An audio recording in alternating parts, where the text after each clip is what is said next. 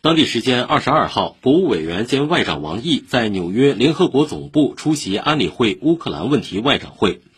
王毅表示，中方在乌克兰问题上的立场是一贯和明确的，各国主权、领土完整都应该得到维护，联合国宪章宗旨和原则都应该得到遵守，各方合理安全关切都应得到重视，一切有利于和平解决危机的努力都应得到支持。针对当前局势，中方有四点主张：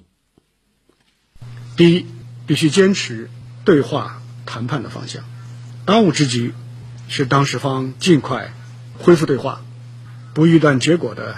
坚持对话，把合理的关切纳入到谈判中，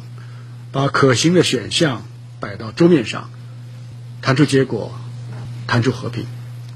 第二，必须共同推动局势缓和。当事各方都应当保持克制，避免加剧对抗的言行。王毅强调，国际社会应当发挥建设性作用，助力局势降温。核设施安全问题不容试错，任何意外的风险必须杜绝。第三，必须切实缓解人道局势，